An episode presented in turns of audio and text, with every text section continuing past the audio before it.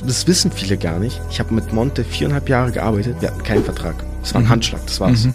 Hast du gesagt, äh, ihr geht auf die 130 Mitarbeiter zu. Was, was macht Wadi-Team so einen Umsatz dieses Jahr? Boah, Wadi-Team dieses Jahr, wenn man wirklich alles mit dazu zählt, äh, 65 Millionen geschafft haben, direkt im ersten Monat, dazu habe ich auch ein Video gemacht, äh, ich glaube 200k Umsatz gemacht mit mhm. 30 Reels. Mhm. Das ist sehr richtig eingeschlagen. Warum?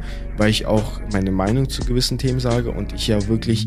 Sachen und Stories erzähle, wo ich auf die Schnauze gefallen bin, ja, mhm. wo ich große Fehler gemacht habe, die teile ich mit der Öffentlichkeit mit.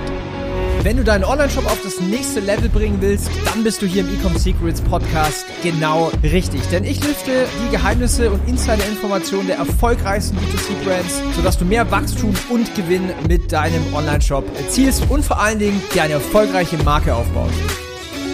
Heute haben wir wieder einen wunderbaren Podcast-Interview-Gast und zwar den Stepan Timoschin auch bekannt als Wadi, da kennen dich, glaube ich, 90 Prozent der Leute. Ich habe mich mega krass gefreut auf den Podcast. Und äh, ja, vielleicht zum, ein, zum Einstieg, dass wir so ein bisschen reinkommen, für alle, die dich nicht kennen, erzähl ein bisschen, wer bist du, was machst du? Erstmal danke für die Einladung. Ich freue mich auch, dass ich hier sein darf. Ähm, ich heiße Steppan, ne, komme aus Berlin, habe die Brand Elevate gegründet mit meinen zwei Geschäftspartnern. Dann habe ich natürlich Wadi-Team, wofür ich eigentlich bekannt bin. Und der Name Wadi-Team steht für meine Familienbuchstaben ich verkaufe Schuhe oder habt Schuhe verkauft und mittlerweile sind wir sehr, haben uns immer wieder neu erfunden, äh, gehen mit dem Markt mit und ja, danke für die Einladung. Sehr gerne, freut mich, dass du hier bist. Du bist ja heute Morgen aus Berlin äh, hergeflogen. Ähm, ich möchte heute alles über dich wissen. Ähm, du bist ja bekannt dafür, dass du relativ jung bist. Äh, ich bin schon ein bisschen, ich bin 36 bald, ja. Das denken immer viele gar nicht. Aber ähm, was mich super interessiert ist, du hast ja so mit 2016, 2017 angefangen. Wie war das damals? Warum hast du angefangen? Was war dein Antrieb? Mein Antrieb war eigentlich ganz einfach. Ich war sehr schlecht in der Schule, wo ich kein Vorbild war einfach. Und bei mir in der Familie ist es halt so, es ist eine Pflicht, gut in der Schule zu sein. Ne? Meine Frau hat einen 1-0 Bachelor oder glaube ich 1-1, Abitur war 1-2, meine Mutter hatte 1-1 Abitur, meine Schwester hatte ein Stipendium in England bekommen, weil sie 1-0 Abitur hatte und dann kam ich, der Idiot mit 5-5 auf dem Zeugnis in der siebten Klasse. Und meine Eltern haben sich Mühe gegeben, ein Jahr lang, haben versucht, das so demokratisch zu lösen, ohne Taschengeld zu streichen, alles drum und dran. Und irgendwann mal in der achten Klasse haben die gesagt, okay, Taschengeld weg, Playstation weg, harte äh, Leine wird gefahren, so. Äh, weil am Ende des Tages wollten die ja nur das Gute, dass aus mir was wird. Mhm. So, und dann haben die mein Taschengeld gestrichen und ein halbes Jahr später habe ich dann angefangen, in einem Hotel zu arbeiten, wo meine Mutter die Frühstücksleiterin war. Hab da mein erstes Geld verdient und irgendwann mal habe ich ein YouTube-Video von Kais Oma gesehen, wie er mit einem Schuh 500 Dollar verdient. Da habe ich gesehen, Digga, wie verdient er mit einem Schuh 500 Dollar, während ich da 437 Euro dann ausbezahlt bekomme, so nach wirklich harter Arbeit. Ja. So, weil ich muss ja schon um 5.30 Uhr musste ich hier da sein, gefühlt. Was war es für ein Schuh? Ähm, das war ein, irgendein Jordan hat er verkauft. Ein Jordan, okay. Ja. ja. Ähm, dann habe ich gesagt, so, wie funktioniert das? Und dann habe ich mich so in das Sneaker-Thema reingefuchst und habe meinen ersten Schuh gekauft, den Air Jordan ähm, 5 Shanghai. Mhm. Äh, drei Paar. Ne? Zwei Paar habe ich weiterverkauft, jeweils 80 Euro Profit gemacht. Und einen habe ich bis heute noch mit der Quittung, mit der Box, allem drum und dran bei Stark. mir in der Sneaker-Sammlung stehen. Ja. Das ist ein, der wertvollste Schuh so gesehen in meiner gesamten Laufbahn. Also war so quasi damals schon deine Passion, so, so Sneaker sammeln. Äh Passion war es auf, auf keinen Fall. Auf keinen Fall? Nein, nein, ich hatte keinen Plan von Schuhen oder Mode, das hat mich okay. gar nicht interessiert. Ähm, ich, also okay, das ist eine kleine Lüge. Fußballschuhe haben mich interessiert, aber okay. klassische Trainer nicht. Ähm, und deswegen haben mich dann die Sneaker auf einmal fasziniert, weil ich da das, das Geld dahinter gesehen habe. Ich war so, Bruder, so 160 Euro innerhalb von einer halben Stunde verdient. Ja. Ähm, und das war für mich halt krass. Ja, ja, ja. Wie bist du an die Sneaker da gekommen? Wie hast du das gemacht? Wie kann ich mir das vorstellen? Ich bin damals äh, mit meiner Mutter rumgelaufen in Berlin, am Kudamm mhm. beispielsweise bei uns. Und auch bin ich ins KDW gegangen und habe einfach jeden Verkäufer angesprochen mit meiner Mama und meinte, ey, wo finde ich diese Schuhe? Ne? Und dann hatten wir damals im ersten OG, da gab es eine Schuhabteilung, das kennen nur wirklich die OG-Leute, äh, ähm, hat er mir gesagt, ey, geh mal zu dem und dem Laden. Ne? Da bin ich halt hingegangen und habe mich mehr weitergebildet, weil da gab es nicht diese ganzen Apps oder Release-Pläne mhm. online, alles drum und dran. Das war viel kleiner, die Szene, und nicht ansatzweise vergleichbar mit heute. Und so habe ich mich quasi weitergebildet. Ne? Okay, das heißt, das waren so deine, deine ersten äh, Gehversuche als Unternehmer. Wie alt warst du 2016? Ich war 14 und 15, da habe ich 14, damit 15. angefangen, so richtig. Mit Okay. 15 habe ich schon gutes Geld mit Sneakern verdient. Okay, das heißt, dein erstes Geschäftsmodell, Sneaker verkauft. Ähm, ich kann mich auch erinnern, du, du machst, du hast damals auch mit Fortnite und so äh, Spiele gespielt und sowas. Ja, ich habe damals gestreamt, ich hatte um die 1000 Zuschauer immer auf Twitch. Ne, Okay. 2018, ich glaube, Durchschnitt war das. Da gab es schon Wade-Team. Ähm, habe ich schon verstanden, okay. Problem war, wenn wir jetzt viele klassische Unternehmen anschauen, die sind mit Performance-Marketing gewachsen. Ja. ja, also 98% von Unternehmen, die ich kenne, sind so gewachsen. Ja. Was ich halt dachte oder zu dem Zeitpunkt gedacht habe, die ganzen ähm, CPMs, alles viel zu teuer. Schon für mich damals war es halt viel zu teuer. Also hätte ich den Preis von jetzt gewusst, ne, hätte ich ganz anders gehandelt. Und ich habe gesagt zu mir, okay, ähm, ich habe mir den Markt angeschaut. Was machen wir? Influencer. Influencer waren günstig. Ne? Du hast Mil also, große Influencer ne, bekommen für einen Spottpreis und deswegen habe ich halt Influencer gebucht, weil die Reichweite war viel mehr als auf äh, Ads und die Conversion Rate war auch viel besser. Ja. Ne? Und die Influencer durch Montana Black, der mich ja groß gemacht hat, alles um und dran, hatte ich das Privileg, dass ich zu vielen Influencern ein WhatsApp-Kontakt entfernt war.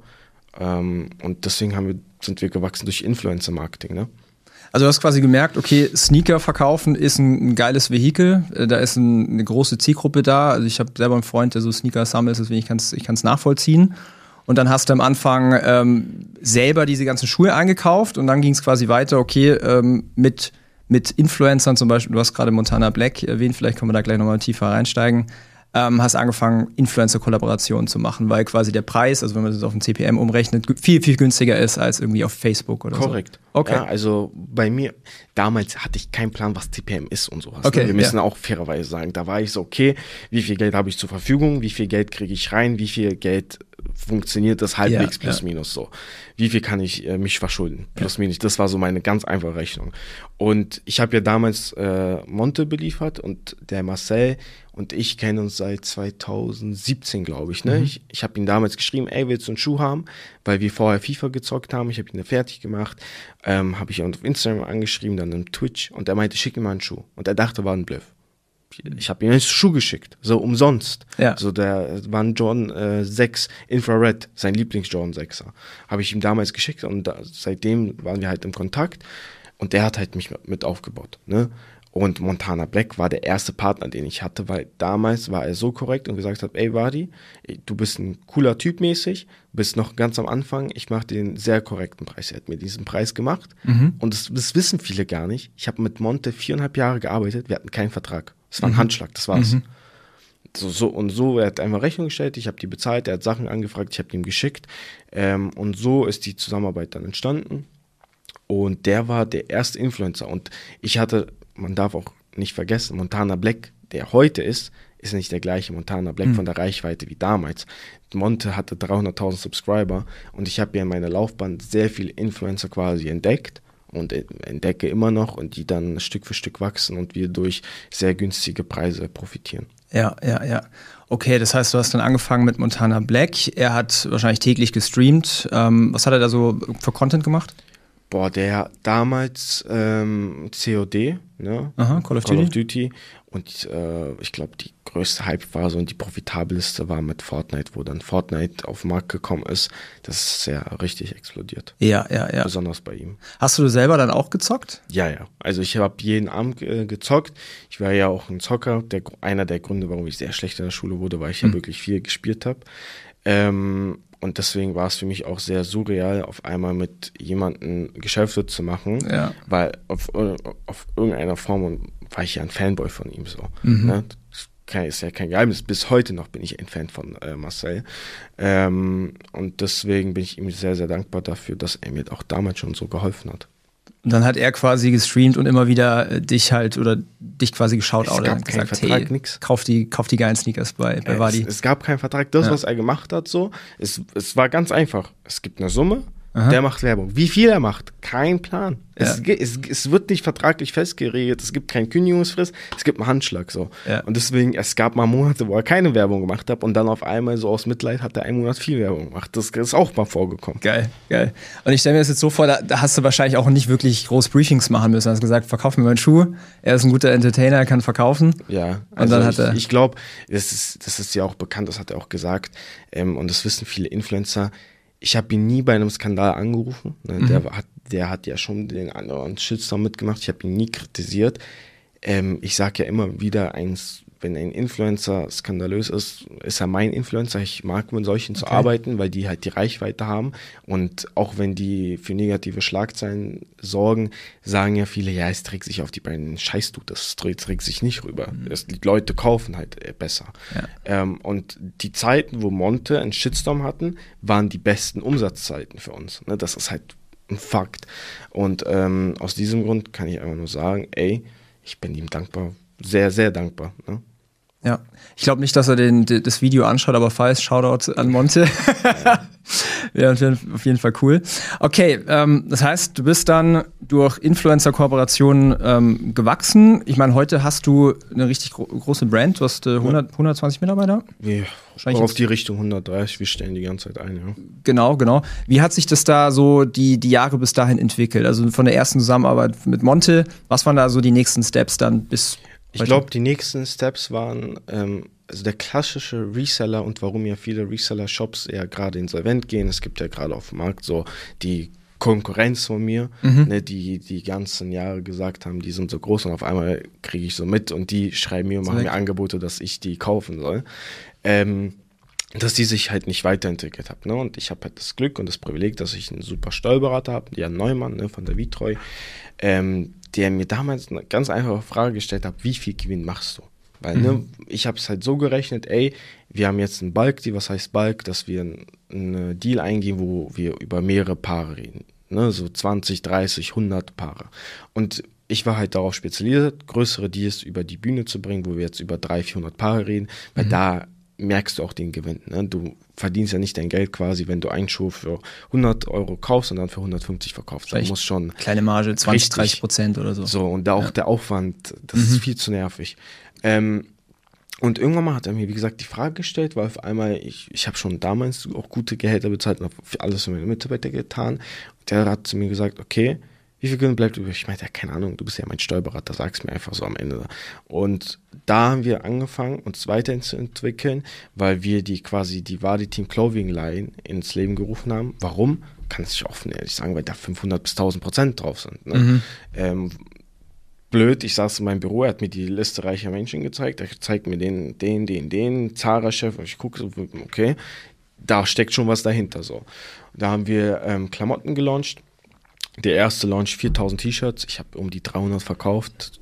Ging total in die Hose, weil ich sehr abgehoben an die Sache rangegangen bin. Und irgendwann mal haben wir gesagt, okay, äh, wir gehen jetzt langsam Step by Step an die Sache ran. Haben mit 500 Hoodies ange äh, angefangen. Babyblau Classic Quality Team Hoodie, den es bis heute noch gibt. Der, wir verkaufen jede Woche bestimmt 500 davon. Ähm, und so ist die Team Clothing Line ins Leben gerufen. Und das war so ein Startschuss für einen Money Glitch. Mhm weil wir auf einmal gemerkt haben, okay, wir haben die Margen, um ja. ähm, Sachen zu machen, größere Kooperation mit Influencern, die kommentieren auch viel besser als Sneaker, weil nicht jeder kauft sich einen Schuh für 200 bis 300 Euro. Ähm, ich war sowieso schon sehr stark organisch unterwegs durch Twitch und andere Sachen und so haben wir angefangen, richtiges Geld zu verdienen. Und durch diese Möglichkeiten äh, hatte ich auf einmal ganz andere Türen offen, was so noch größere Balk dies angeht, wo wir auf einmal über 2.000, 3.000 mhm. Paare reden. Und ähm, ja, so sind wir ins Rollen gekommen. Eigentlich super smart. Also es ist ja auch bekannt, dass auch Fashion eine, eine ziemlich gute Marge ist, wenn man es selber macht. Also wenn man jetzt nicht unbedingt Reseller ist, ja. was du ja bei den Sneakern äh, quasi gemacht hast. Ja. Ich finde es super smart, weil du hattest ja die ganze Aufmerksamkeit, den ganzen Traffic, ähm, darauf aufzubauen und was eigenes zu launchen. Perfekt. Ja. Besser geht's nicht. Okay, jetzt hast du neben Wadi-Team auch noch andere Projekte. Du hast ja noch eine, eine weitere Fashion-Brand, Elevate. Ja, also man muss fairerweise sagen, ich habe ja 36 Firmenbeteiligungen. 36. Ja? Und was viele nicht verstehen, ist halt in der Phase von 2019 und bis heute, man kann immer auf mich zukommen für ein Investment quasi. Mhm. Ne? Ähm, und was ich mache, ist ganz einfach, wir schauen uns eine Firma an, Ähm, Zurzeit investiere ich halt sehr gerne in Food Startups oder in Software. Das sind so die letzten eineinhalb Jahre, wo wir hauptsächlich rein investieren, weil Klamotten macht keinen Sinn. So, mhm. wir sind auf dem Markt sehr gut besetzt. Ich habe viel Beteiligung, was Klamotten angeht. Ähm, die Marken, womit ich mich halt am meisten beschäftige, sind Wadeteam und Elevate, weil ich da auch der aktive Geschäftsführer bin und nicht nur einfach ein Gesellschaftler. So, ganz einfach zu erklären. Ähm, Elevate wurde von mir, Elias und Sydney äh, 2020 ins Leben berufen, im mhm. Sommer 2020. Heute so ja, 450.000 Follower auf Instagram. Die Marke macht gute Zahlen, ne, sind äh, ja. sehr gut unterwegs da. Und ich tippe mal drauf, äh, schön mit Influencer gewachsen. Korrekt, bis ja. ähm, kennst vielleicht den Simon von Touchpoint. Ne? Wir haben ähm, in April 2023 unser Google Ads Konto angeschlossen und ich hatte bis April 2023 kein Google Analytics bei, bei Elevate. Ja, ne? ja, ja, Also wir sind da sehr organisch gewachsen durch Instagram, E-Mail-Marketing, alles drum und dran diese ganzen SEO, Performance Markt hat uns alles nicht gejuckt. Ja, ja, ja. Super interessant, dass du das sagst. Ich habe so viele Shops gesehen, die auch kranke Conversion Rates haben, also irgendwie von 9, 10, 11, 12 Prozent, wenn quasi nur Influencer Marketing das haben wird. wir leider nicht. Weil die Leute halt einfach so einen krassen Trust dann aufbauen und so eine persönliche Bindung aufbauen und äh, kann mir sehr gut vorstellen, dass das bei dir ein großer Hebel war. Ich meine, man sieht es ja, ja. ja mit. Cool, geil. Ähm, letzte Frage noch zu dem Thema. Warum, ähm, warum Software und warum ähm, Food? Food? Software ist einfach krass. Also ich finde, ja? äh, wenn du Software in ein Softwareprojekt investiert bin und wir haben halt in beispielsweise Returnportal investiert oder Synchronisierungstool, wo du zum Beispiel von äh, Shopify und Dativ redest, all drum und dran und dann merkst du, die, das ist halt ein geiles Geschäftsmodell. Du hast 20 Mitarbeiter und mit 20 Mitarbeitern kannst du 300 Kunden, aber auch 3000 betreuen, ja. wenn du es richtig skalierst und richtige äh, Systeme einschaltest. Und deswegen, so in Software bin ich ein großer Fan davon. Das finde ich ganz interessant, weil ähm, du hast ja, du hast quasi faktisch angefangen mit, mit, äh, mit Handel, mit physischen Produkten, mit E-Commerce. Ja. Ähm, wie würdest du das so sagen im Vergleich jetzt zu, zu Software? Was hat da so die Vor- und Nachteile? Ähm? Auf jeden Fall, was ein großer Vorteil ist und warum wir auch in den letzten Jahren, wie gesagt, vermehrt in Software und Food investiert mhm. haben. Bei Software ist es das Geile, du kannst egal wo einen Kunden anbinden. Ne? Das, wenn du Englisch und Deutsch ähm, und Spanisch vielleicht als Sprache hast, ähm, hast du gefühlt 70 Prozent der Weltkarte abgedeckt. Mhm. Das heißt, wenn du einen richtigen Vertriebler hast und wenn du richtiges System angepasst hast auf, auf die Zeitzone, kannst du in jeden Markt einen Kunden anschließen. Das heißt, wenn wir von der EU ausgehen, beispielsweise, wenn wir gerade merken, okay, die, wir haben gerade eine Wirtschaftskrise, gibt es ja immer einen anderen Markt, der wächst. Das heißt, ja. wenn du dich auf den Markt dann spezialisierst für eine gewisse Zeit, kannst du da die Umsatzverluste auffangen und äh, durchwachsen. So, wir gehen von der Logik ist. Und was Food halt angeht, da ist gerade der größte EBIT-Multiplier so. Ja. Deswegen bin, sind wir da seit Jahren unterwegs. Ja, Food ist auch super smart, weil es geht leer, Leute müssen nachkaufen. Korrekt. Und, äh, und äh, ein T-Shirt zu verkaufen, das ist ja auch kein Geheimnis.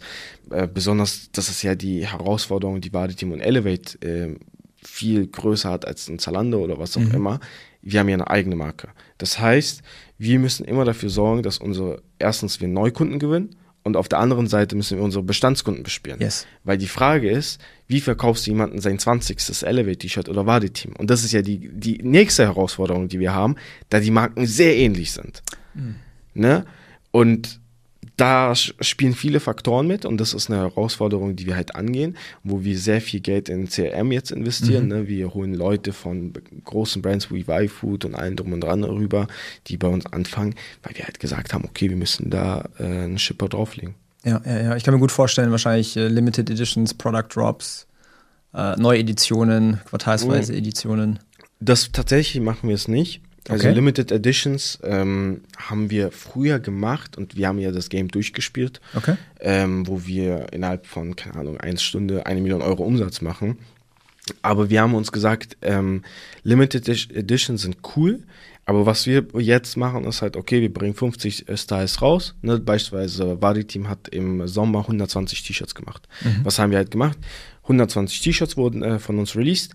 Ähm, um die 80 haben gut performt. 30 ah. performt gar nicht. Getestet. Das heißt, wir machen einen AB-Test, aber auf einem größeren Scale. Diese 30 T-Shirts werden dann nach einer Zeit mit 60% Rabatt weggehauen, Ja. ne, dass wir trotzdem äh, halbwegs profitabel sind, nur auf organischem Weg, ohne Ads, damit wir halt profitabel bleiben. Und diese T-Shirts, die äh, gut performt haben, produzieren wir halt nach. Und dann anhand der Statistik wählen wir 20 T-Shirts und diese bleiben im Sortiment bestehen, weil am Ende des Tages für den Anfang-Drop haben wir vielleicht pro, pro T-Shirt 500 bis 1000 Teile produziert. Das heißt, Neukunden und Bestandskunden zu bespielen damit ist so einfach. Ja. Und das checken halt viele Modebrands nicht. Makes sense. Makes und sense. wenn du Elevate Shop anschaust, wir haben vor kurzem äh, die Teile aus 2022 gerestockt, weil die einfach so nachgefragt sind. Ein Jahr vorbeigegangen, das heißt, und in diesem ein Jahr haben wir um die, ich glaube, 400 bis 500.000 Neukunden dazu bekommen. Und das promotest du dann auf E-Mail-Marketing, WhatsApp-Marketing, bald in unserer neuen App. Und dann haben wir, ich glaube, 6.000 oder 7.000 Hoodies, die 2022 released wurden, der Winterland, den wir schon gefühlt, keine Ahnung, wie oft verkauft haben, so verkauft. Nochmal. Ja. Kurze Unterbrechung, gleich geht's weiter. Wenn du jetzt mit deinem Online-Shop nicht weiterkommst oder mit deiner E-Commerce-Brand einfach nicht skalieren kannst, dann melde dich mal bei uns auf www.ecomhaus.com. Wir machen aktuell kostenlose Strategie-Audits, wo wir gucken, hey, wo sind eigentlich bei dir gerade die Probleme, wie kannst du sie lösen und dir dann auch noch die Lösung an die Hand geben. Wenn es für dich interessant ist, geh mal auf www.ecomhaus.com. Du findest den Link auch unten in der Beschreibung und jetzt geht's weiter. Wie schaffst du so die, ähm, den Unterschied quasi zwischen äh, Vadi-Team und, und Elevate, wenn du sagst, sie sind sehr ähnlich?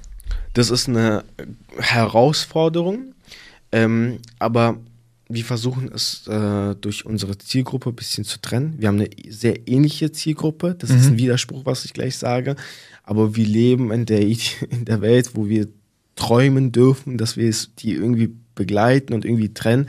Das ist sehr, sehr schwierig, ähm, aber am Ende des Tages habe ich die Hoffnung oder sagen auch unsere Zahlen, aber so, ich kann an die Zahlen nicht wirklich glauben, wenn ich die Meta-Dashboards anschaue.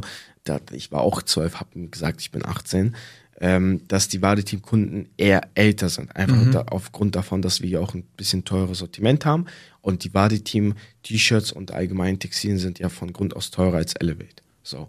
Deswegen leben wir in der Illusion, dass wir ein bisschen andere Zielgruppe haben, wo ich weiß, die ist eine ganz eins zu eins Zielgruppe ist. Crazy, crazy. Hast du gesagt, äh, ihr geht auf die 130 Mitarbeiter zu. Was, was macht Vadi-Team so an Umsatz dieses Jahr? Boah, war die Team dieses Jahr, wenn man wirklich alles mit dazu zählt, äh, 65 Millionen um die. Also es ist schon stabil, aber da zählen wir wirklich mit alles dazu. Die Wadi Team Consulting GmbH, Ja. nicht nur Wadi Team Klamotten dieses Jahr. Letztes Jahr waren wir, glaube ich, bei 17 Millionen, dieses Jahr um die 22. Ähm, und was viel wichtiger ist, ist ja nicht das, die Mitarbeiterzahl, sondern der EBIT, der am Ende So bleibt, ist es, Ne? der Gewinn. Ähm, und ich würde sagen, dieses Jahr haben wir sehr viel Geld reingesteckt, äh, dass die beiden Firmen unabhängiger werden. Mhm. Also was wir dieses Jahr gesagt haben, wir haben gesagt, scheiß auf den Gewinn. Ähm, wir investieren in unsere Mitarbeiter, beispielsweise wir machen SEO, ähm, wir haben viele Buchhalter eingestellt und diese ganzen Kram. Und unser EBIT ist genau gleich geblieben wie letztes Jahr. Also wir sind sogar profitabler prozentual gesehen. Ähm, und das war halt nicht unser Ziel und das ist halt so ein nicer Side-Effekt. Ja, ja. Zu Team habe ich gleich auch noch ein paar ähm, Themen, die ich gerne fragen würde. Ich will mal noch mal ganz kurz zurückjumpen in ähm, so in den Anfang, in die Anfängen. Kannst du vielleicht so teilen? Du hast ja also super jung angefangen. Was waren da vielleicht so die großen, größten Challenges als junger Unternehmer damals? Ich glaube, das ist eine, ein Vorteil, der stimmt, dass ich sehr jung war, aber das war auch mein größter Vorteil, weil äh, ich hatte ja keine Vorerfahrung. Das heißt, warum ich ähm, sehr von meinen Mitarbeitern profitiere und ich ja rede immer und stelle meine Mitarbeiter, besonders jetzt auf LinkedIn im Vordergrund, weil am Ende des Tages machen die ja das Ding. Ich stehe hier und redet quasi über die Erfolge so, aber die machen die Arbeit. Und was ich früh genug verstanden habe, durch meine äh, schulische Laufbahn allgemein, dass ich Mitarbeit einstellen muss. Ne? Weil viele haben ja das Problem, dieses Micromanagement oder Aufgaben und Tests abzugeben. Und das hatte ich halt nicht. Weil ich war so 18, ich war so komplett überfordert. Ich weiß noch ganz genau, wie ich versucht habe, selber Website-Fotos zu machen. Da habe ich das direkt wegge weggeschickt und habe eine Agentur gesucht, die das für mich macht. Und das wirklich auf Micromanagement verzichtet. Ne? Bei mir ist ja auch so zum Beispiel im Performance-Marketing, ähm, wenn du zu mir kommst äh, und wir unseren Weekly haben, dann äh, mir erzählst, äh, was die Performance ist, dann sage ich so, und was hast du heute äh, diese Woche so riskiert? Ich bin ein Fan davon, ich nenne immer wieder dieses Beispiel bei uns im Performance Marketing, wenn ein äh, Mitarbeiter das Performance Marketing leitet, muss er auch die Hosen anhaben in seinem Team. Ne? Der muss die Leute feuern, der muss die einstellen. Ich habe damit gar nichts zu tun. Ich will auch mit ihm gar nicht darüber reden. Das ist nicht meine Aufgabe. Er ist mit seinem Kopf dafür quasi verantwortlich, dass es läuft. Und er ist auch dafür verantwortlich, gewisse Risiken einzugehen, gewisse kalkulieren. Ich bin ein Fan davon, wenn ein Mitarbeiter zu mir kommt und sagt, okay, schau mal, Wadi, ich weiß, äh, wir haben gesagt, wir machen nur TikTok und Meta, aber ich habe die Initiative äh, ergriffen und habe keine Ahnung, LinkedIn-Ads geschaltet als Beispiel mhm. oder Pinterest. Die haben zwar nicht so gut performt und so, das ist halt so. Aber dann kommt er nächste Woche zu mir und sagt, ich habe die Initiative ergriffen und habe Snapchat-Ads äh, eingeschaltet auf einmal und die haben performt. Und dann sage ich, gut, Geil. hast du letzte Woche 1000 Euro verbrannt, die Wochen davor, aber aus zehn Risiken, die du eingegangen bist, wenn zwei funktionieren, dann zahlen sich das die verkackten acht komplett aus. Und das ja. ist halt mein Mindset. Ja, so ist es auch in der, im Unternehmertum, genau so. Ja. Äh, jetzt hast du gerade gesagt auf LinkedIn. Ähm, ich habe letztens, also ich bekomme ja immer wieder Posts von dir, die ich dann sehe auf LinkedIn. Ähm, du postest ja auch immer wieder über deine Teammitglieder. Warum machst du das?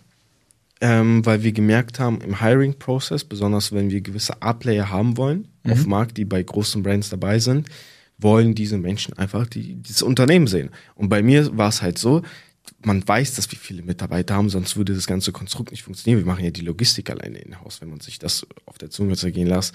Und jetzt, wo ich das Team vorstelle, und ich habe ja, glaube ich, stand jetzt so 30, 40 Leute vorgestellt, du siehst ja auch alle verlinkt bei LinkedIn, ähm, ist es viel einfacher auch mit den Leuten zu heiern. Das ist der einzige Grund, warum ich das mache.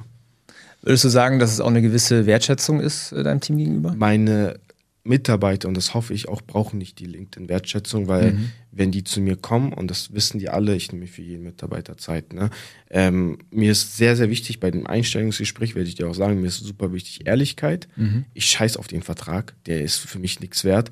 Wenn du früher aus dem Vertrag haben willst und da steht halbes Jahr, komm zu mir, rede mit mir darüber ehrlich, dann lasse ich dich raus. Aber auf der genau anderen Seite ist mir super wichtig, dass wir ein Team sind. Ne, wenn es ein Problem in dem Team gibt, kommst du zu mir oder du kommst zu anderen vertraulichen Personen und Unternehmen, die es bei uns gibt, mit denen du reden kannst und dann lösen wir gemeinsam das Problem. Deswegen auf den Vertrag ist mir scheißegal. Ja, ja. Findest du die meisten Mitarbeiter dann über LinkedIn? Oder macht ihr irgendwie mm. Jobanzeigen, irgendwas? Tatsächlich nicht. Ne? Also ich hatte gestern ein lustiges Gespräch da. es gibt einen Cutter, ne? den ich auf LinkedIn so ein bisschen verfolge. Und der arbeitet halt bei ähm, meinem TikTok-Manager. So. Okay. Ähm, und dann habe ich so gesagt, ja, irgendwann mal werbe ich deinen Cutter noch ab. Und der meinte so, soll ich dir mal was erzählen? Und dann zeigt er mir einfach einen Screenshot, der hat sich damals bei uns beworben und wir haben ihn abgelehnt. Und jetzt arbeitet er bei ihm. Und ich war so, wie? So, weißt du? Und ähm, LinkedIn tatsächlich nicht, Instagram ist der größte Instagram. bei uns. Ja, und E-Mail-Marketing. Ne? Was wir ja machen, ist, wir schicken manchmal eine E-Mail ran an unsere Bestandskunden und sagen mhm. so, ey, so, wenn ihr aus Berlin kommt, ne, wir segmentieren das und schicken an die Berliner Leute und sagen, ey, wer Bock hat, bei uns im Customer Support oder vielleicht, keine Ahnung, Performance Marketing hat gar nicht da geklappt, da mussten wir einen Headhunter heiren, mhm. aber sonst ähm, haben wir eigentlich nie Probleme damit, Leute zu finden. Und ich, ich schätze es mal, die Mitarbeiter, die du gewinnst aus, also von deinen Kunden, die sind wahrscheinlich Nonplusultra, die sind wahrscheinlich Hyperfans und so, oder? Ja, aber das ist, das ist ein Vorteil, aber auch ein Nachteil. Mhm und da ist es auch mein Job einfach als der äh, Geschäftsführer von Elevate beispielsweise. Bei Elevate ist es viel, viel schwieriger, ne? dafür zu sorgen, dass die Jungs wirklich kommen, nicht weil die mit Eli und Sydney chillen wollen, so, sondern weil die kommen und Leistung erbringt. Das ist so, ein, so eine Waage, die ich da balancieren muss. Aber das kriegt man mit. Besonders wenn man merkt, ähm, wenn die Jungs manchmal ins Büro kommen und dann stellen wir jemanden ein und du merkst, okay, der ist jetzt nicht Fan, aber der ist schon sehr nervös vor den Leistungen mhm. und dann, dann ähm, deeskalieren die Jungs die Lage, so mit okay. einem lockeren Spruch oder so, oder reden auch mit der Person, äh, setzen sich dahin, nehmen die Zeit und sagen, ey, hör mal, wir wissen, dass du vielleicht uns verfolgst, aber am Ende des Tages bist du hier zu arbeiten, bla bla bla, weißt du? Und das ist jetzt kein Fanverhältnis, sondern du bist ein Teil von unserem Team. Und so deeskalieren wir das immer und versuchen die Leuten so zu erklären, ey, wir sind am Ende des Tages auch nur Menschen, so chill. Ja, ja, ja. Wie hast du, wie bist du so in diese Rolle reingekommen als, als CEO? Es hat ja viel mit, mit Leadership zu tun, mit Menschenkenntnis und Menschen fördern oder auch mal kritisch hinterfragen, mal Feedback geben. Wie bist du da so reingewachsen? Wie war das so? Schwierig, ne? Ja? Besonders am Anfang, ja, ja. Also ich habe sehr viele Fehler gemacht, wo ich sehr emotional wurde. Ähm, meine, also man muss fairerweise sagen, ähm, wo ich 18, 19 war, habe ich sehr viele Entscheidungen aus Emotionen getroffen. Mhm. Und ich bin auch dankbar dafür, dass ich damals diese Fehler gemacht habe, wo ich 10, 5, 6 Mitarbeiter habe. Und heute bin ich ja auch bei mir im Büro dafür bekannt, dass ich sehr ruhig bin. Ja, ich bin ja eigentlich sehr introvertiert. Wenn ich von einem Podcast da an, rede ich darüber so, aber wenn ich bei mir im Büro sitze, will ich eigentlich nur meinen Laptop haben. Ich will mein, ähm, meinen zweiten Bildschirm haben, wo ich einen Podcast oder ein YouTube-Video laufen habe. Dann arbeite ich da wie so ein kleiner Freak. Und wenn meine Mitarbeiter kommen, dann ähm, rede ich mit ihnen darüber. Aber alle wissen darüber Bescheid, wenn die außerhalb eine Scheiße bauen, dann werde ich mich als erstes vor die stellen und das quasi auf mich äh, prallen lassen, weil das juckt mich nicht. Ja. So, das prallt an mir ab. Ich bin mittlerweile lang in dem Game äh, dabei so, äh, aber die wissen halt intern, dann gibt's mal einen auf die Kappe so. Das ist, das ist halt einfach so. Aber ich sag so, wir Menschen machen alle Fehler, keiner von uns ist perfekt und das gehört dazu. Ja, ja, absolut. Fand ich ganz interessant. Du hast gesagt, du bist ein introvertierter, eher, also eher introvertierter Typ. Lass mich raten, wenn du jetzt jemanden neu triffst oder so, oder wenn dich jetzt jemand kennenlernt, ähm, beziehungsweise wenn dich jemand aus dem Internet kennt, von deinem ganzen Content, die glauben dir nicht, dass du introvertiert bist, oder? 100 Prozent. also, also genau das, das, ist sehr, sehr schwierig und besonders, man muss auch fairerweise sagen, für mich ist auch schwierig geworden, besonders in den letzten Jahren, ähm, so Menschen zu vertrauen. Ne? Mhm. Besonders wenn ich so irgendwo sitze, ist, ist es in der Schweiz, in Berlin ist es so, wenn ich essen bin, in 99% der Zeit kommt jemand zu mir und sagt, ja, ich habe die Business-Idee, weißt du? Und dann sagst du ja, dann hörst du es dir an aus Respekt. Ich, kann es einfach nicht sagen, so verpiss dich. Ich bin einfach nicht so. Ähm, und dann höre ich mir das an und dann schaut mich meine Frau so an und sagt so, ja, und wirst du ihn zurückrufen? Ich sage so, niemals. so. Und das ist schon ein bisschen hart, aber ja, ja. Fun Fact, ich bin auch ein introvertierter Typ und äh, mir glaubt es keiner, weil die sehen halt meinen Podcast und Content und so. Ja, aber Podcast ist was anderes, weißt du? Zum Beispiel, ich habe ja auch kein Problem damit. Ich stand vor letztens vor tausend Leuten auf der Bühne, so ja. vor dem Schülerdays. So, das meine ich gar nicht, sondern ich, wenn ich in einem Raum sitze und da sind 100 Menschen, ich brauche die nicht die Aufmerksamkeit. Ich sitze da einfach mhm. so, bin an meinem Handy, so, die, die sollen da reden, ich gehe raus, weil am Ende des Tages, weißt du, damals, wo ich angefangen habe, wollte ich diesen YouTube-Hype haben. Ich hatte den. Ich hatte vor kurzem in einem Monat 30 Millionen Aufrufe. Und, und jetzt bin ich ein mhm. besserer Mensch. Und nein, bin ich nicht. Ich habe halt gelernt, dass das alles, dieses ganze Social Media nicht so wirklich einen Wert hat. Das juckt mich alles nicht. Und mir sind halt ganz andere Sachen wichtig in meinem Leben. Und deswegen interessieren mich sehr, sehr viele Sachen nicht. Also mhm. es ist halt wirklich so, ähm, wer mich wirklich kennt, weiß, ey, ich bin super fleißig, was Arbeit angeht. Aber sobald ich zu Hause bin, ich bin der faulste Mensch. Meine Frau streitet sich jeden Tag mit mir, dass ich meine Klamotten nicht äh, im Esszimmer lassen soll, so, wenn ich meine Jacke ausziehe. Jeden Tag.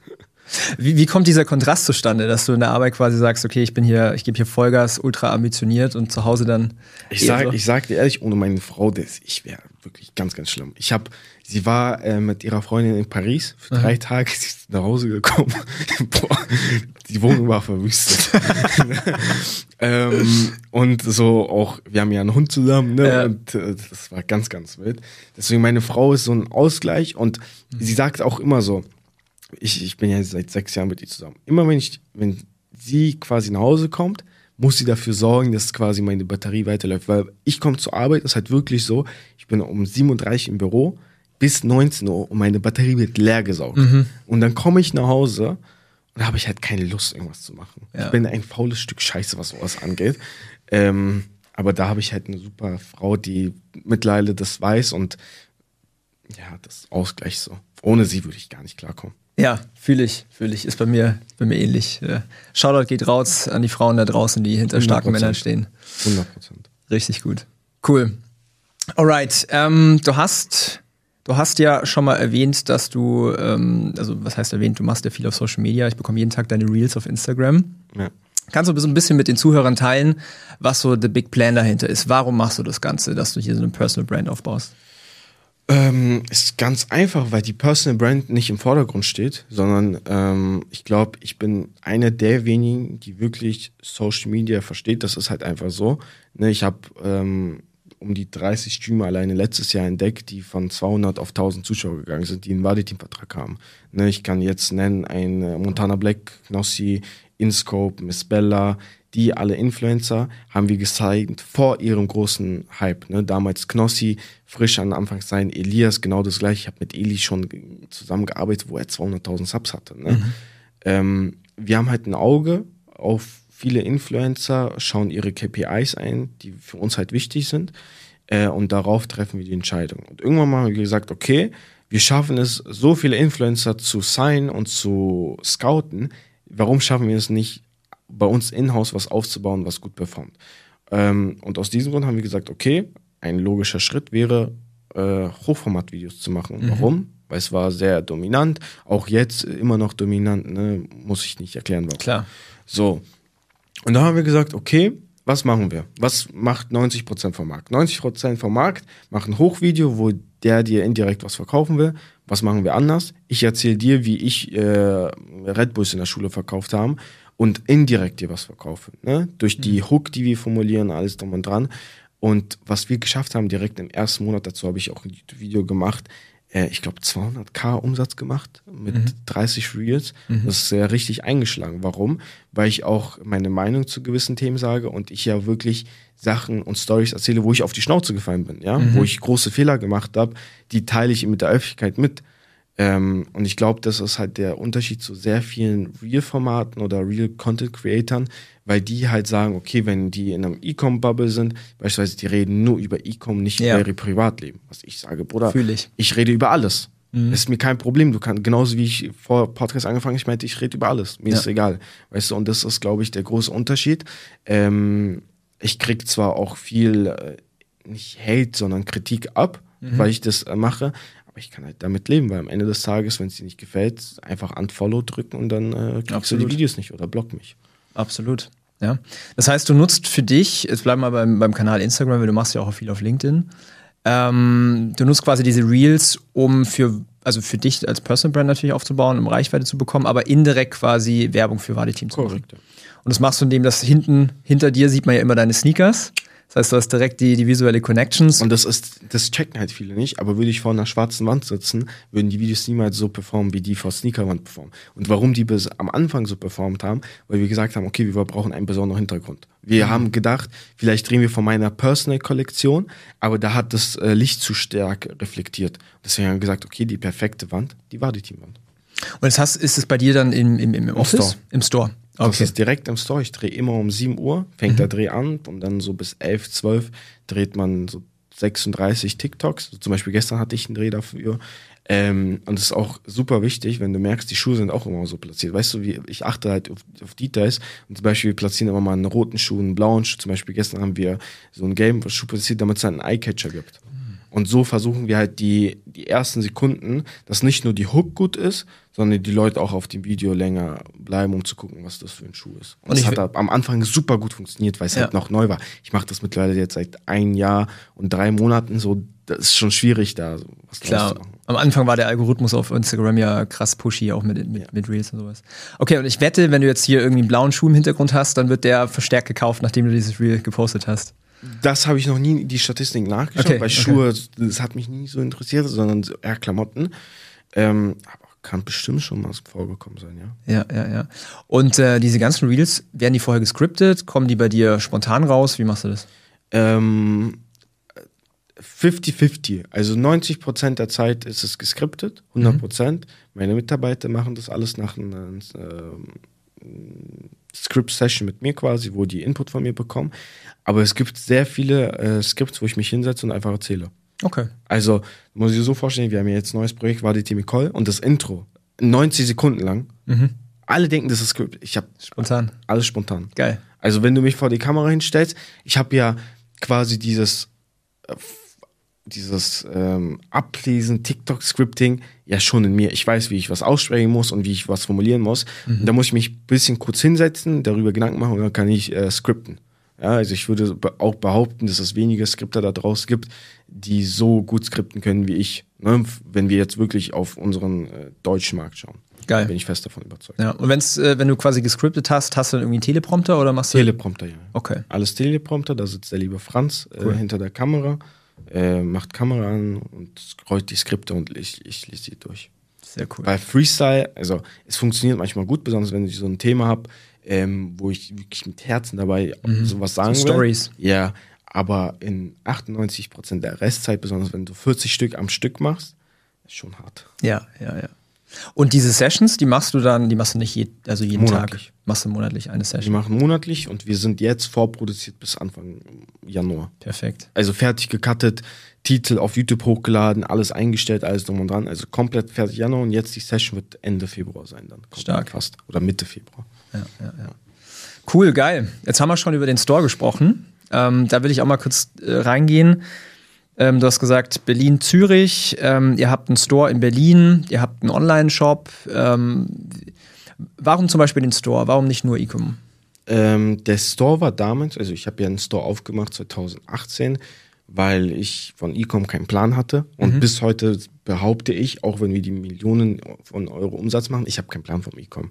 Also da bin ich fest davon überzeugt, weil am Ende des Tages gibt es einen Zalando, die 4 Milliarden alleine nur mit ihrer App umsetzen. Ähm, dann sage ich, Bruder, wer bin ich, so mäßig. Ähm, ich bin ein Lehrling. Ähm, und deswegen haben wir damals den Store aufgemacht. Der Store war bis zu Corona sehr profitabel, äh, ist immer noch profitabel, aber das ist halt ein Tropfen auf einen heißen Stein. So. Im Vergleich zu online. Ja, das sind 0,05 Prozent vom Umsatz, was auch Krass. immer. Ähm, aber der ist dennoch profitabel so. und das ist mir halt wichtig. Und äh, da haben wir den aufgemacht und seit Corona musste ich mich halt quasi relocaten und mir quasi die Welt von E-Commerce öffnen ähm, und haben halt E-Com angefangen zu verstehen und ja, auf der E-Com-Plattform zu wachsen, weil vorher waren wir auch auf Magento 2.0. Ja, dann sind wir auf Shopify Ja. gewechselt und ähm, wo wir auf Shopify gewechselt sind, auf einmal kam ein Shopify-Partner auf uns zu, Mhm. habe ich gelernt, was AB-Testen ist, alles drum und dran und haben äh, den, angefangen, den Shop weiterzuentwickeln. Und auf einmal hat man gesehen, okay, es funktioniert, Influencer funktionieren noch besser, alles drum und dran. Und ja, dann haben wir eigentlich den Wachstum begonnen. Jetzt haben wir einen zweiten Store in Zürich aufgemacht, September, ähm, in einem Einkaufszentrum. Nächstes Jahr öffnen wir in Paris, London und wir sind in Dubai Gespräch. Nice. Also auf fünf Läden. Und wir haben jetzt sehr viele Angebote innerhalb von Deutschland, aber ich sage, Deutschland ist für mich uninteressant. Weil ich habe es gemerkt, du hast, äh, ich habe im September eröffnet in ähm, Zürich. Ich glaube, wann war das? Ich muss mal auf LinkedIn schauen. Wir haben 170k gemacht innerhalb von zwei Wochen, glaube ich, an Umsatz. Ohne ein, einen Euro in Werbung auszugeben. Äh, nur durch ein TikTok, was ich gepostet habe, organisch, was, dass die Leute zu uns gekommen sind. Und man muss Ein auch- TikTok. ja. Und man muss fairerweise im Kopf behalten, von diesen 170k waren 90 bis 100k Klamotten, nicht nur Ja, Schuhe. ja. Ne? Also die Profitabilität ist da Marge. sehr, sehr gut. Ähm, und da wir sehr viele Angebote bekommen haben, jetzt in Paris, London ist es schon unterschrieben fest, äh, da wird es auch Stargaze und Dubai hätte ich auch Bock drauf. Aber Deutschland bin ich nicht so. Ist es dann so, dass deine, dass deine Zielgruppe und deine Kunden und auch deine Reichweite also wirklich auch international ist? Oder? Ich würde sagen, nicht in international, aber ähm, Paris beispielsweise ist auf uns einfach zugekommen, weil ich ja auch auf darüber auf LinkedIn berichtet habe. Ist halt ein größeres Einkaufszentrum, was jeder kennt äh, so. Das wird man jetzt die nächsten Monate mitbekommen. Ähm, und hat einfach angefragt. Okay. So, der, die, die haben angefragt, ob wir auch nicht Bock haben auf ein Pop-up. Dann haben wir gesagt, okay, wie viel kostet es? Und bei vielen, bei Einkaufszentren wissen ja viele erstmal nicht, okay, wie funktioniert die Miete, alles drum und dran. In 99% der Zeit hast du äh, eine Umsatzmiete, weil die sterben aus. Ne? Bei mir im Einkaufszentrum in Still City, wo wir sind, wir sind im zweiten Stock und es ist traurig zu sehen, wie wenig Traffic die Leute haben. Crazy. Ne? Es ist wirklich traurig. Gegenüber von uns ist so ein äh, Damenunterwäschenladen. Also ich, ich war schon öfter in dem Pop-Up, ich habe noch nie da jemand ge- Und mein Store-Manager Pascal meint auch, eine Marco Polo, Lacoste, die Brand, ich verstehe gar nicht, wie die überleben. Und der einzige Punkt, den ich habe, okay, die haben eine Umsatzmiete und dann halbwegs plus minus machen die null. Ja. So. Und deswegen haben wir die Strategie gewechselt und werden nicht wie in Berlin einen Einzelhandel eröffnen, der wirklich freistehend irgendwo steht, sondern nur Einkaufszentren. Da rein. Weil das ist so in meinen Augen die Zukunft. Das interessiert mich, wenn du sagst, auch vor allen Dingen Zukunft. Hast du dann gemerkt, also wahrscheinlich war Corona ein krasser Shift im Retail, zumindest in meiner Wahrnehmung, ich weiß nicht, Ja. wie es du siehst. Ähm, aber so gefühlt so nach, nach Covid, nach Corona hat sich so das ganze Consumer-Verhalten vor allen Dingen nach online geschiftet und, und offline. Ich sehe es hier in München in der Innenstadt, da machen reihenweise die Läden zu. 100 Prozent und das merkst du auch jetzt am Kudamm. Aber wenn du eine starke Brand hast, und deswegen sage ich, Branding ist super wichtig geworden, ähm, überlebt dein Shop. Das, damit hast du kein Problem. Wenn du dir das KDW in Berlin anschaust, ist Rampe voll. Schaust dir das äh, Kaufhaus äh, Karstadt an, leer. Leer. Ne? Und das, dieses Branding spielt eine super wichtige Rolle. Du schaust Bali-Team an, der ist jeden Tag voll. Wir haben je an einem schlechten Tag mittlerweile 500 bis 600 äh, Besucher. Natürlich ist eine sehr junge Zielgruppe, die vorbeikommt. In Zürich haben wir daily 3.000 bis 4.000 Leute. Also das ist eine Crazy. ganz andere Zahl, weil einfach nur, weil wir in einem Einkaufszentrum sind und genau aus diesem Grund haben wir gesagt, wir müssen in Einkaufszentren gehen, auch wenn die jetzt vielleicht nicht so groß sind, weil Leute kommen dahin, äh, beispielsweise weil die zu Edeka wollen und dann sehen die unsere 25 Meter Schuhwand und die kommen automatisch rein und das passiert jeden Tag. Ne? Und deswegen haben wir gesagt, okay, wir gehen in ein Einkaufszentrum. Hast du gerade noch äh, erwähnt, auch äh, gen, gegenüber von dir so Lacoste und diese ganzen anderen Läden, da habe ich auch wieder einen LinkedIn-Post von dir gesehen. Ähm, was würdest du sagen, was macht jetzt zum Beispiel so ein Lacoste äh, nicht, was, was ihr macht, sodass der Lacoste-Laden, äh, also offline halt relativ spärlich besucht ist und du voll bist? Man, man muss fairerweise sagen, Lacoste macht ja schon alles richtig. Die gibt es ja seit 100 Jahren oder was Ja, auch immer, ja, ja. wie lange die auf dem Markt sind. Ähm, aber ich glaube halt, das Problem ist, A, die haben ein Produkt, was überall erhältlich ist aufgrund vom Omnichannel. Ne, Das Mhm. ist ja unser Plan für 24. Wir wollen ja Omnichannel gehen und die Herausforderung zu verstehen, okay, wie kriegen wir es hin, dass die Leute weiterhin interessiert sind an meinem Store beispielsweise bei Vadi Team ne? und an unserem eigenen Online-Shop. So nicht, dass es dass auf einmal das, die Produktpalette auf zu vielen Plattformen verfügbar ist, weißt du? Davor haben wir ein bisschen Angst, dass auf einmal die Nachfrage dann sinkt. Das ist so eine Challenge und Sorge, die wir für nächstes Jahr haben. Und ich glaube halt, was Lacoste richtig macht, die, jeder Online-Shop hat gefühlt Lacoste, ne? Zalando, Marketplaces, da funktioniert super. Und das ist halt genau die Herausforderung. Warum soll ich Lacoste im Lacoste Store Ganz kaufen, genau. wenn ich das bei Zalando oder auf x-beliebiger Plattform, Marketplace kaufen kann, auf der ich shoppe? Ja. Ja. Und das ist, glaube ich, der Grund, warum die leer sind. Ja. Und in diese Richtung wollt ihr auch gehen oder eher nicht? Korrekt. Also. Mhm. wir wollen auf jeden Fall Omnichannel gehen.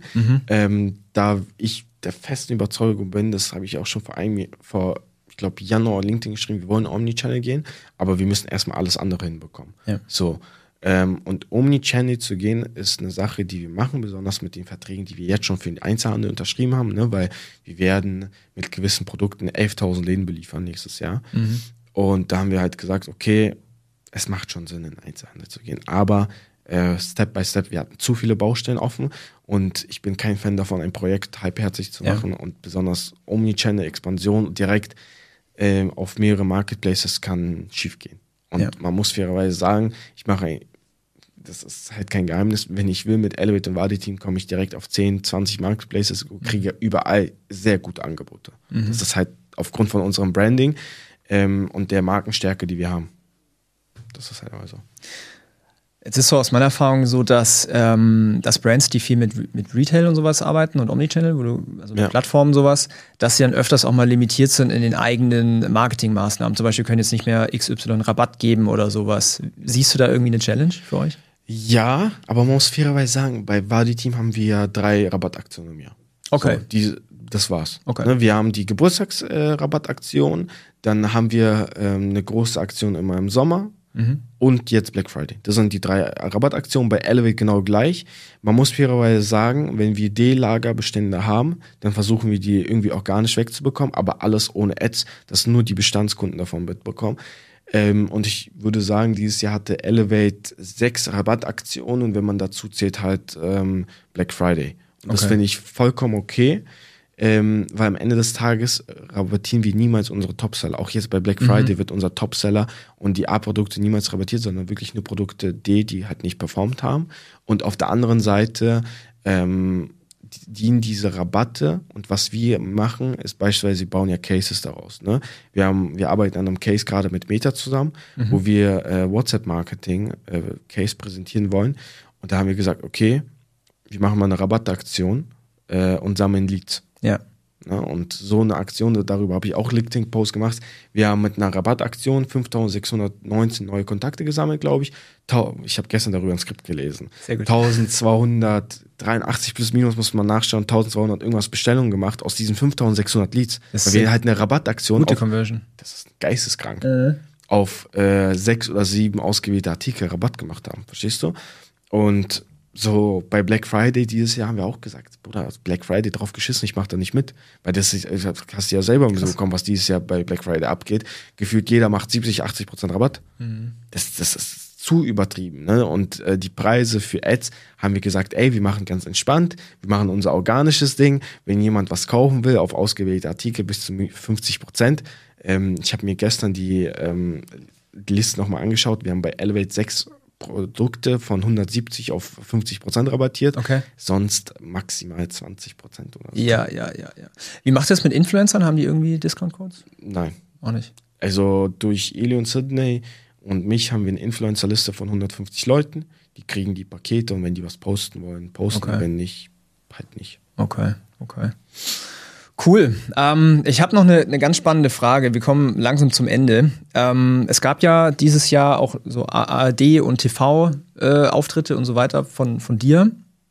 Ähm, was hat sich da alles so geändert, auch bei dir im persönlichen Leben? Gab es da irgendwie? Ich glaube, dass bei mir hat sich nur eine Sache geändert, dass auf einmal eine Omi in einem Bäcker mich anschaut und sagte, das ist es doch der Spinner. Und das ist wirklich vorgekommen. Und dann sitze ich da so und dann sage ich so, ja, das bin ich, hallo. Ja. Und dann so, aber sonst hat sich nicht viel verändert. Ähm, natürlich, gewisse Türen würden mir halt geöffnet, so durch diese Doku. Aber sonst eigentlich alles gleich geblieben. Ich glaube, das, das Krassere ist für meine Schwester hat sich viel verändert, ne, weil sie wurde da auch kurz erwähnt, so, Okay. Ähm, weil sie interviewt wurde oder für meine Frau. Aber für mich persönlich nicht so. Nee, du warst schon Fame vorher. Ne, Nicht Fame, es ist ja kein Fame, sondern so, mich schauen Leute jetzt öfter schief an, weil die sagen, okay, ist es er oder nicht? Okay. So, äh, weil die interessiert sind, zum Beispiel heute im Flugzeug, ich sitze so, ich stehe dann auf, äh, wo der geparkt ist, weißt du, und dann stehen ja alle auf. So. Und dann Ja. sitze ich so und dann gucke ich so eine Reihe vor mir, sechs in der Mitte sitzt er und guckt meine Instagram Reels, weil er war nicht, ist, ist es er oder nicht so? sicher, ja. So, das passiert jetzt öfter, aber sonst nicht viel. Wie gehst du damit um? Ähm, ich find's lustig, aber ich bin, glaube ich, der Letzte, der davon ausgeht, dass was Besseres ist. Durch diese Reichweite, alles drum und dran. Ich nehme es ja mit Humor. Und am Ende des Tages ist mir auch bewusst, da draußen gibt's Millionen von Menschen, die viel wichtigere Sachen tun, als wie ich beispielsweise irgendwelche Ärzte, die äh, Tumor bekämpfen oder was auch immer. Ey, die haben viel mehr Reichweite verdient als ich. Ne, und ich bin auch der festen Überzeugung, dass es nicht gesund ist, dass die Reichweite, die wir bekommen und das Geld, was wir damit kommt, aber das ist halt die Welt, die Welt ist unfair. Vielleicht zum Abschluss, ähm, hast du irgendwas, was du jetzt jungen Leuten, vor allen Dingen jungen Gründern mit auf den Weg geben möchtest, was ein großes Learning, was du vielleicht hattest? Ich glaube, das größte Learning, was ich hatte, das hat mich letztens ein Zwölfjähriger gefragt, während ich äh, auf dem Weihnachtsmarkt jetzt in Berlin war. Er ist zu mir gekommen und meinte so, Wadi, was kannst du mir mitgeben? Und ich meinte, ey, am Ende des Tages bist du verantwortlich für dein Glück. Und wenn du irgendwas erreichen willst, bist du nur dafür zu, zuständig. Nicht deine Mutter, nicht dein Vater, nicht deine Frau, egal wer, sondern nur du. Das heißt, entweder du stehst auf und sagst, heute ist der erste Tag, oder du wirst halt ein Loser. Und das habe ich ab denen gesagt. Starke Message. Ja. Und du hast recht. Ja. Das ist. Also, deswegen verstehe ich immer nicht, weißt du, wenn zu mir unser äh, Praktikant kommt oder was auch immer. Ich habe letztens haben wir einen 17-Jährigen eingestellt, der äh, Ausbildung bei uns beginnt. Der kam zu spät zur Arbeit und dann setze ich mich mit ihm hin, dann komme ich mal ins Büro und sage ich, hör mal zu, was willst du werden? Und dann erzählt er mir hier, bla bla, weil der kommt aus einer erfolgreichen, wohlhabenden Familie. Und ich sage so, okay, was passiert, wenn Gott bewahre, ne, das habe ich mir mehrmals schon vorgestellt, was passiert, wenn beispielsweise mein Vater vor einer Woche gestorben wäre? Ich würde da stehen und ich könnte meine Entscheidung rational treffen. Und natürlich wäre ich traurig, so, aber ich würde dafür sorgen, dass es meiner Familie gut geht. Und dann sage ich immer, ey, es ist Zeit, erwachsen zu werden, weil am Ende des Tages, wie meine Lehrerin Frau Weißbrot zu mir gesagt in der Schule, Schule gesagt hat, Schulzeit, sobald Schulzeit vorbei ist, bist du erwachsen. Der erste Tag, wo du dein Abitur oder egal was für einen Abschluss hast, musst du dafür sorgen, dass du deine Steuererklärung abgibst, alles drum und dran. Und das heißt, keiner wird mehr dir hinterherrennen mit deinen Hausaufgaben und sagst, wo ist deine Hausaufgaben, sondern du musst wie eine erwachsene Person, Frau oder Mann, dafür sorgen, dass du im Leben stehst. Und wenn am Ende des Tages du dafür nicht sorgst, dann, dann ist es so. Eine Woche später hatten, haben dich eh 90% der Leute vergessen. So ist es. Gutes Schlusswort.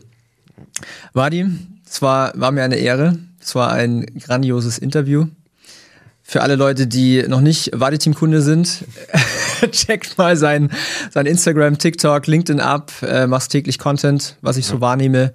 Äh, da kann man viel mehr über dich erfahren und ähm, ja, vielen Dank, dass du hergekommen bist. Wenn dir der Content hilft, deine Marke weiter auszubauen, deinen Online-Shop besser zu machen, deine Ads profitabler zu machen, dann lass unbedingt ein Abo da, wo du es jetzt gerade anschaust oder anhörst, diese Episode. Und ich wünsche dir jetzt ganz viel Erfolg.